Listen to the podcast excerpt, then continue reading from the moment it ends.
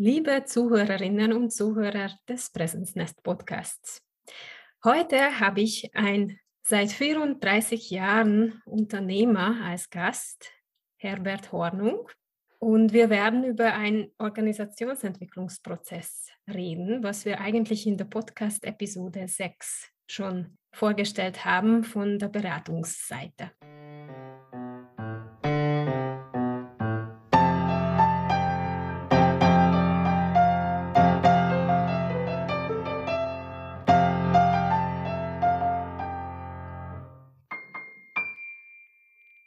Hallo Herbert. Hallo Olga, vielen Dank für die Einladung. Danke, dass du dabei bist.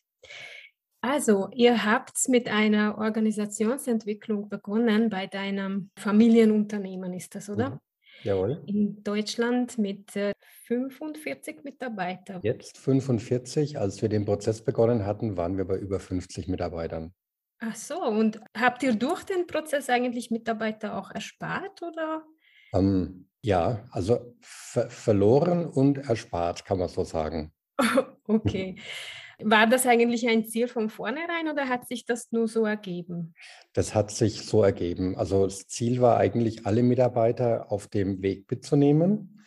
Aber es hat am Ende nicht für alle Mitarbeiter gepasst und einige haben das Unternehmen dann verlassen. Ja, also wir sind jetzt gleich in der Mitte irgendwie durch diese Frage. Aber ich wollte eigentlich mit der Motivation anfangen. Was hat dich motiviert, diesen Prozess einfach einzuleiten? Ja, also motiviert hat mich die Tatsache, dass ich eigentlich nach 34 Jahren Arbeit im Unternehmen, sag mal, ziemlich ausgelaugt war. Ich war so immer der Antwortpunkt für alles. Jeder Mitarbeiter ist mit, egal wann es geschäftliche oder private Probleme, zu mir gekommen und ich war dann eben ja sechs Tage die Woche, wir haben ein Einzelhandelsunternehmen, war ich sechs Tage die Woche im Laden, oft dann auch am, am, am Sonntag noch, wo ich dann in Ruhe mal was arbeiten konnte.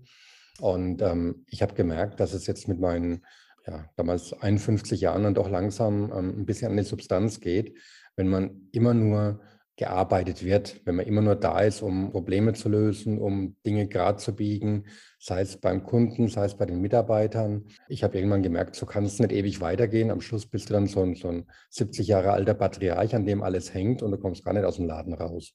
Mhm. Du hast das Unternehmen von deinem Vater übernommen. Genau, genau. Wie unterschiedlich hat er das alles handgehabt als du?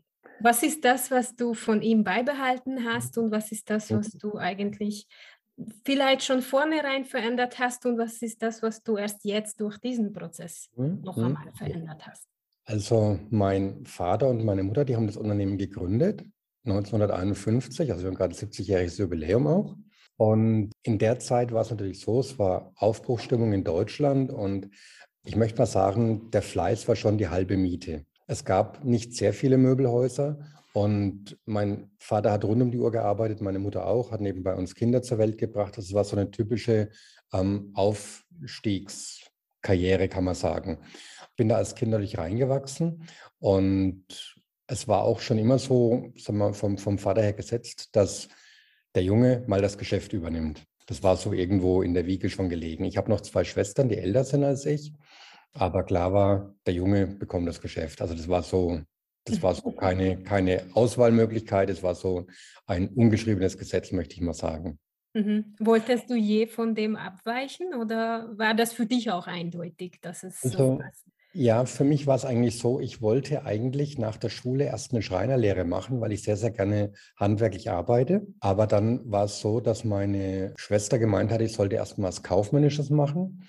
Und ich habe dann eben keine Schreinerlehre begonnen, sondern habe eben erst eine äh, Lehre zum Einzelhandelskaufmann gemacht und bin dann im, im Laden geblieben. Also ich habe die Lehre schon zu Hause gemacht und bin dann auch in der Firma geblieben. Also es gab dann nie mehr eine Veränderung.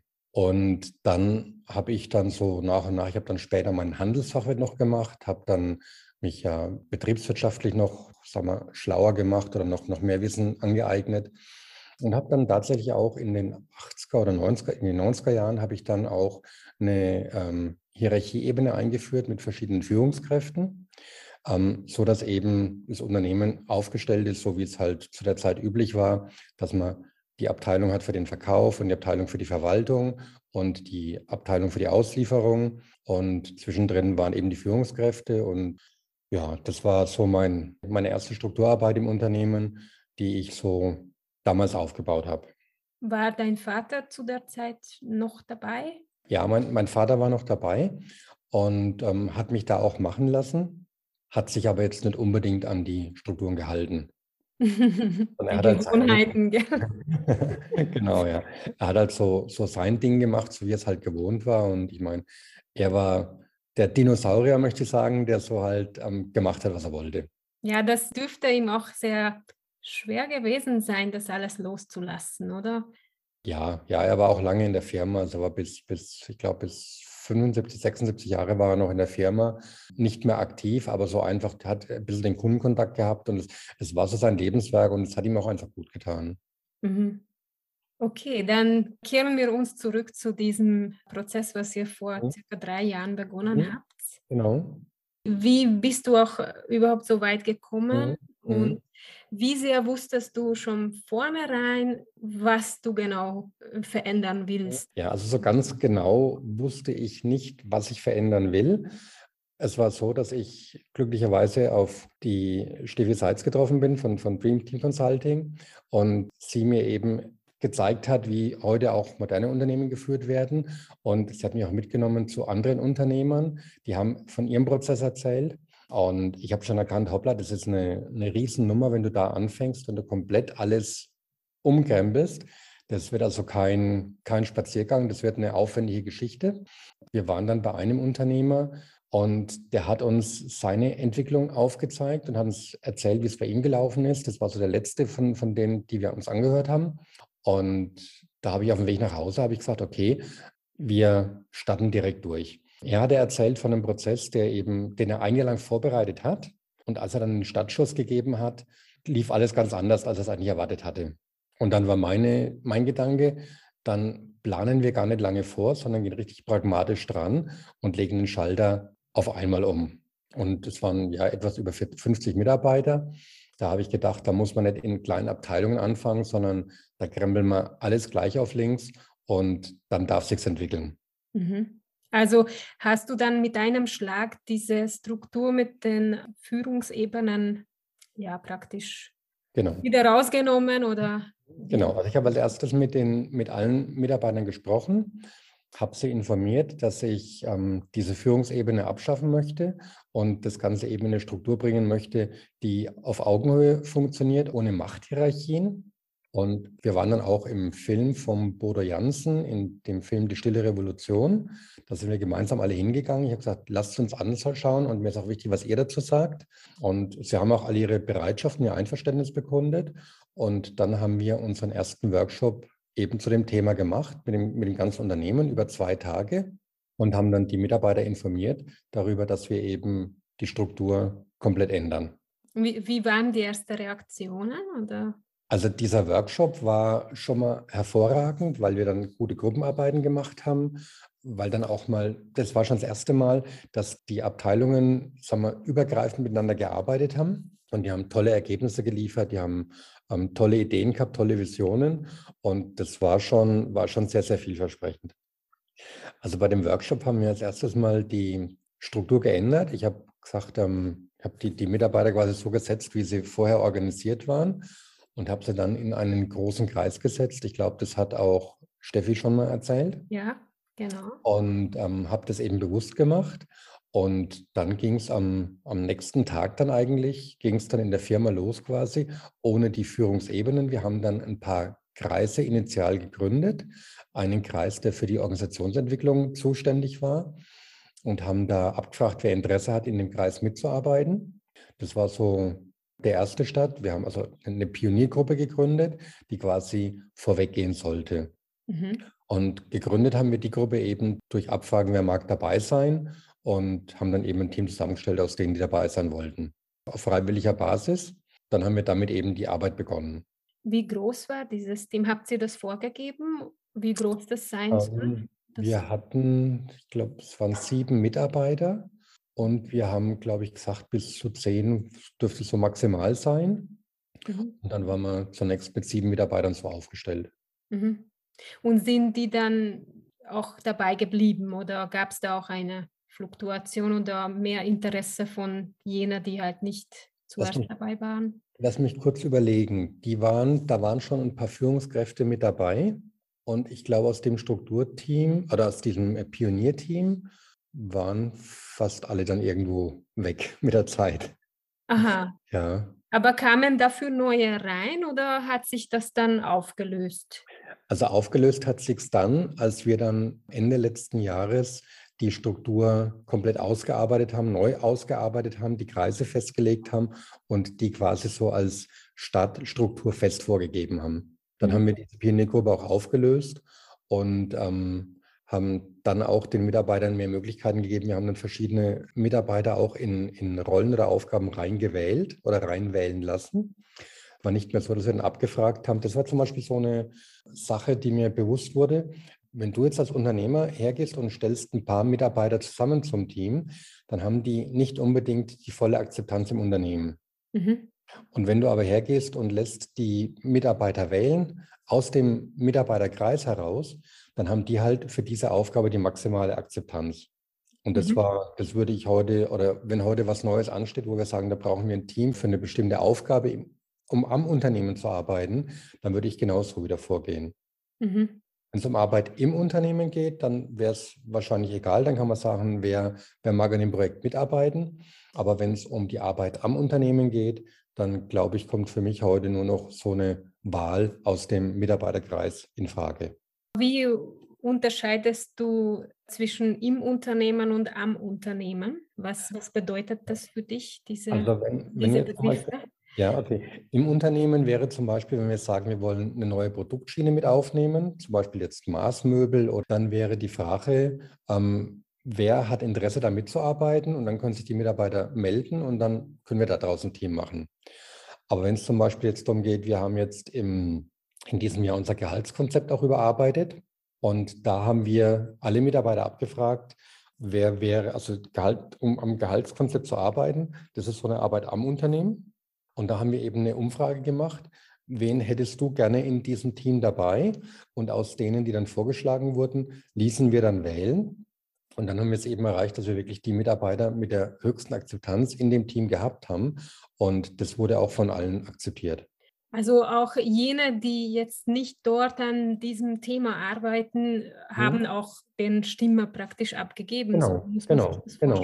Ja, ja, ja. Also alle Mitarbeiter haben abgestimmt, haben, haben gewählt Aha. und dann haben wir die Wahl ausgewertet und haben gesagt, hier brauchen wir fünf Mitarbeiter und dann haben wir die ersten fünf bekannt gegeben und dann hat einer gesagt, oh, er traut sich das aber nicht zu, er würde die Wahl lieber nicht annehmen.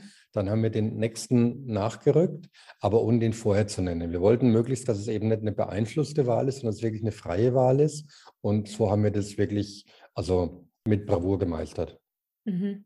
Aber waren schon Menschen da, die man wählen konnte, ja. die sich gemeldet haben und aus denen war halt praktisch ähm, eine Reihenfolge ja. durch genau. allen anderen also wir sind folgendermaßen vorgegangen. Der erste Schritt war, dass wir eine Abfrage im Unternehmen, im Intranet gemacht haben und gesagt haben, dass wir das Team zusammenstellen wollen.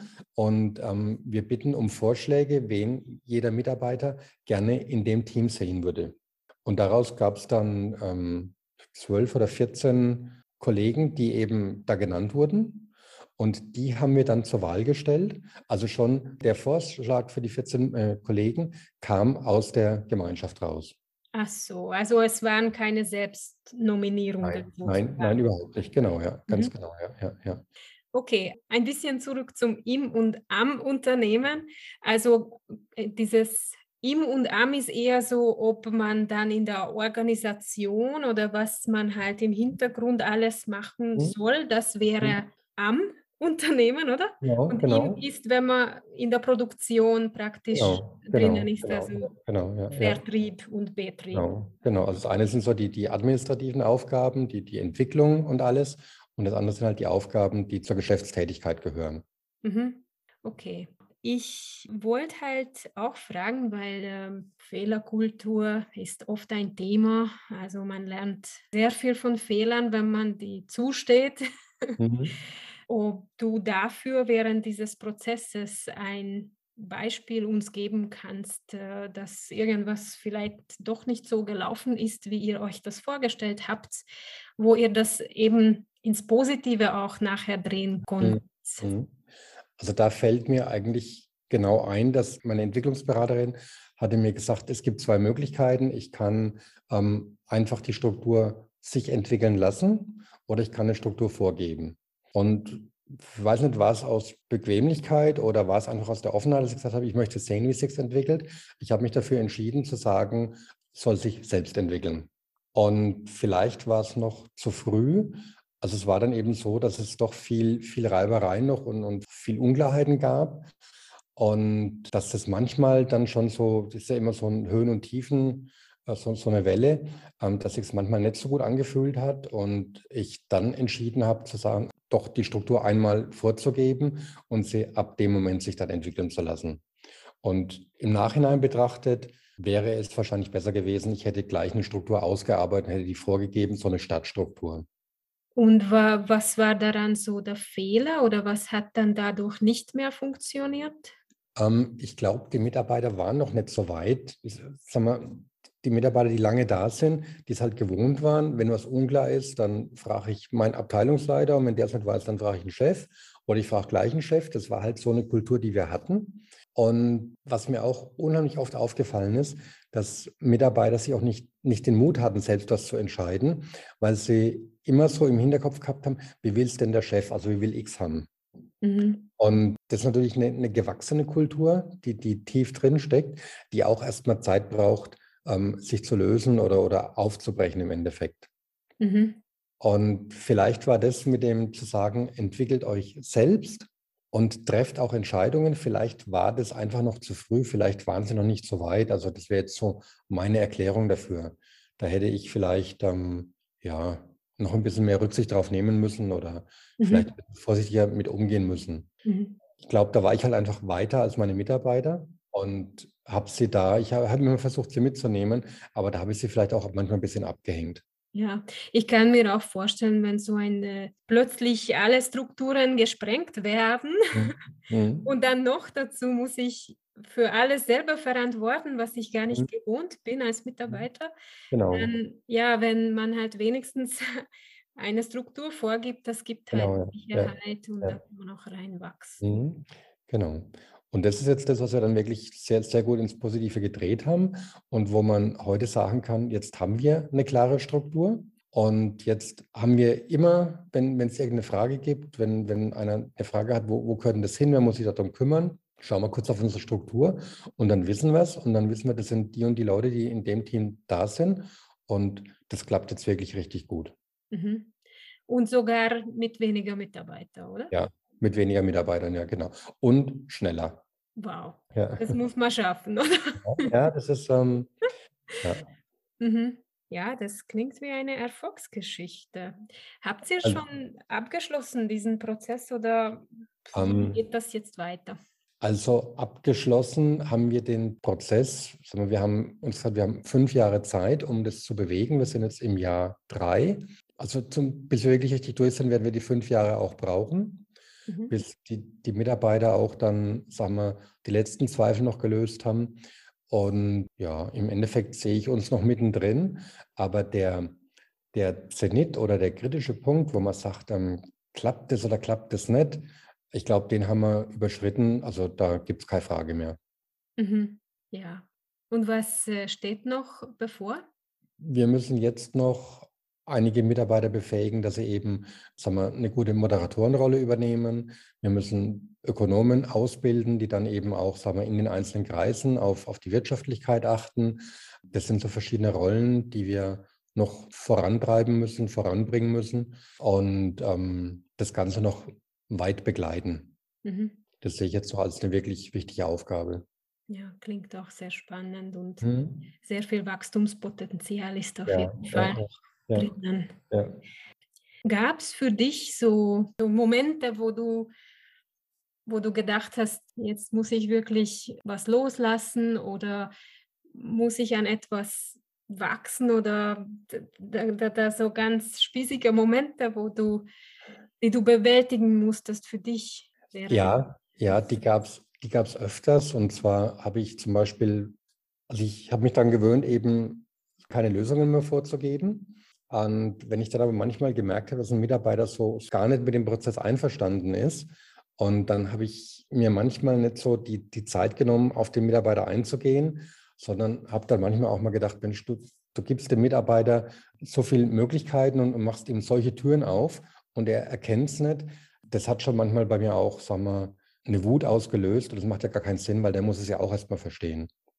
Also sagen wir, da habe ich dann schon gemerkt, dass ich manchmal dann auch in alten Strukturen war und ähm, lieber gesagt hätte, komm auf, zack, so wird es jetzt gemacht und dann ist der Fall erledigt.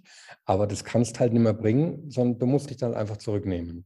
Mhm. Und das war, war schon... Dich bewusst zurücknehmen, damit du ein bisschen ja. Raum ja, ja, ja. lässt, damit genau, sie selber ja, wachsen können. Ja, ja, genau. Oder auch mal eben ähm, eine, eine Frage einfach nicht zu beantworten. Also wir hatten zum Beispiel einmal eine Frage, wie wir in der Pandemiezeit, da war der Laden geschlossen und wie wir da mit Kunden umgehen wollen. Und da waren wir, da waren alle, alle Verkäufer und, und alle Empfangsmitarbeiterinnen waren mit dabei.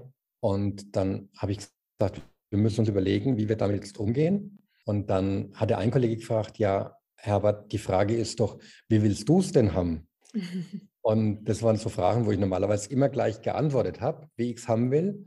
Und da dann eben zu sagen, Moment, kurz überlegen, jetzt bloß nichts sagen, weil in dem Moment, wo ich was vorgebe, versuchen sie alle mir recht zu machen. Mhm. Und dann habe ich so gesagt, ähm, du, ich habe geahnt, dass die Frage kommt, aber genau darum geht es nicht, sondern es geht im Moment darum, was haltet ihr für sinnvoll und wie wollt ihr es machen? Und das waren dann schon so, da fühlst du dich dann schon groß, wenn du dann aus dem, aus dem Treffen rausgehst und sagst, boah, jetzt hast du wirklich ähm, mal völlig anders reagiert. Und das Ergebnis war dann ja auch gut, weil dann hatten die keine Vorgabe, sondern haben die sich wirklich überlegt, was macht jetzt Sinn? Und die haben es perfekt gelöst. Und so konnte ich dann auch so wieder zurückgeben. Und ähm, ich hatte gesagt, das sage ich euch, wenn ihr euch entschieden habt. Und die Frage kam dann gar nicht mehr auf, was ich gewollt hätte. Wir haben dann entschieden und es ist dann gelaufen. Und die Frage, wie ich es gewollt hätte, hat gar keine Rolle mehr gespielt. Und es hat auch gut funktioniert. Okay. War das anders, wie du das äh, gemacht hättest? Oder? Ja, ganz anders, ganz anders. Aha. Früher, früher war es ja so, dass ich gesagt habe, Mensch, wie wollen wir denn jetzt mit den Kunden umgehen, die anrufen? Mein Vorschlag ist, und dann hätte ich meinen Vorschlag gebracht und dann hätten wir darüber diskutiert und dann hätte es vielleicht eine Abstimmung oder wie auch immer gegeben, aber es wäre dann immer mein Vorschlag so als Glocke über, den ganzen, über der ganzen Diskussion drüber gehangen. Und das war halt in dem Fall überhaupt nicht der Fall, weil ich einfach gesagt habe, stopp. Mhm. Mhm. Ja. Okay, ja, super. Ich habe gehört, dass du auch ein sehr, sehr bewusstes Leben führst und ähm, ich wollte dich auch fragen, welche Praktiken, Techniken du für dich anwendest, damit du eben mehr Bewusstheit in deinem Alltag reinbringst. Ja, also was wende ich an? Seit vielen Jahren meditiere ich. Ähm, ich habe da mal als junger Mensch bin in den Urlaub gefahren und da habe ich ein äh, Buch mir gekauft, vom, bevor ich in den Urlaub gefahren bin. Und das hieß Methode für Führungskräfte. Und ich dachte, okay, bist du eine Führungskraft? Das Buch nimmst du mal mit. Und dann ging es in dem Buch um Meditationsmethoden, eben für Führungskräfte. Und so kam ich zur Meditation und das habe ich eigentlich seitdem beigehalten. Also ich ziehe mich oft mal für mich zurück und, und gehe mal in eine Ruhephase und versuche zu reflektieren und das sind wichtige Punkte. Mhm. Ist das eine bestimmte Art von Meditation, was du ja beibehalten hast von diesem Buch oder da war wahrscheinlich eh. Ja, also man hat damals so, so ähm, gelernt, sich so runterzuzählen in eine tiefere Bewusstseinsebene und das halte ich eigentlich auch in der Form weitgehend bei. Mhm. Und dann bist du halt so in, in der tieferen Bewusstseinsebene und kannst aber auch, also es ist eine aktive Meditation, das heißt, wo du dann eben auch ähm, Gedanken aufnimmst und, und die bearbeitest, so in deiner Gedankenwelt quasi auch aufräumst. Mhm. Ja, klingt ja. sehr gut. Das Buch gibt es heute gar nicht mehr. Ich habe neulich mal geguckt, ob ich es nochmal bestellen kann. Das ist auf dem Markt gar nicht mehr erhältlich. Ich habe leider auch kein Exemplar mehr, weil ich es auch schon mal einem Freund weitergeben wollte. Ähm, aber für mich ist das, was ich daraus gelernt hatte damals, eigentlich so ein, ein treuer Begleiter geworden. Mal mehr, mal weniger, wie es halt immer so ist im Leben. aber im Moment eigentlich wieder mehr und das tut einfach auch gut. Ja, was mache ich noch bewusst? Vielleicht noch eine zweite Sache. Ich achte auch seit ein paar Jahren auf meine Ernährung und versuche, dass ich eben in meinen Körper auch nur Dinge reinlasse, die mir gut tun. Deswegen ernähre ich mich weitgehend bewusst mit frischen, organischen Sachen. Das ist auch was, was mir richtig gut getan hat. Da habe ich ein paar Pfund abgenommen dabei und ähm, fühle mich auch ja, frischer und dynamischer. Ja, ein echtes Vorbild, würde ich ja. sagen. Ja. ja, mit Beispiel kann man vielleicht am meisten mhm. auch andere motivieren. Ja. ja. Vielen Dank für deine Erfahrungswerte. Ich Sehr hoffe, gerne. dass es auch für unsere Zuhörerinnen und Zuhörer inspirierend wirkt. Das würde ich mir auch wünschen, dass dem einen oder anderen, der vielleicht in einer ähnlichen Situation ist, in, in der ich mal war, dass er den Weg rausfindet. Und ähm, ich kann sagen, es ist kein leichter Weg, aber ein sehr, sehr schöner. Mhm. Ja, und so wie es sich auch angehört hat, du musst eigentlich vielleicht ein bisschen auf die Bremse stehen, was kann man sagen, oder ein bisschen Zeit dafür halt auch mhm. geben. Ja, ja. Aber die Ergebnisse kommen auch relativ ja, ähm, ja. schnell, oder? Ja, ich glaube, was ganz, ganz wichtig ist, dass die, die die Firmenspitze, die muss halt voll und ganz dahinter stehen. Mhm. Und das war bei uns relativ einfach, weil ich der Einzige bin. ähm, ich glaube, wenn du, wenn du zwei Geschäftsführer hättest und der eine ist perfekt dafür oder begeistert davon und der andere so lala, dann wird es schon schwierig. Mhm. Ja, dann muss man Aber, wahrscheinlich damit beginnen, ja, dass man ja. die Visionen äh, Genau, ja, ja, ja. Und da hatte ich halt groß, den großen Vorteil, dass ich wirklich allein das entscheiden konnte und auch voll und ganz hinter dem Prozess gestanden war. Na, sehr schön. Dann wünsche ich dir weiter viel Erfolg. Danke dir. Und danke für das Interview. Sehr gerne. Danke für die Einladung.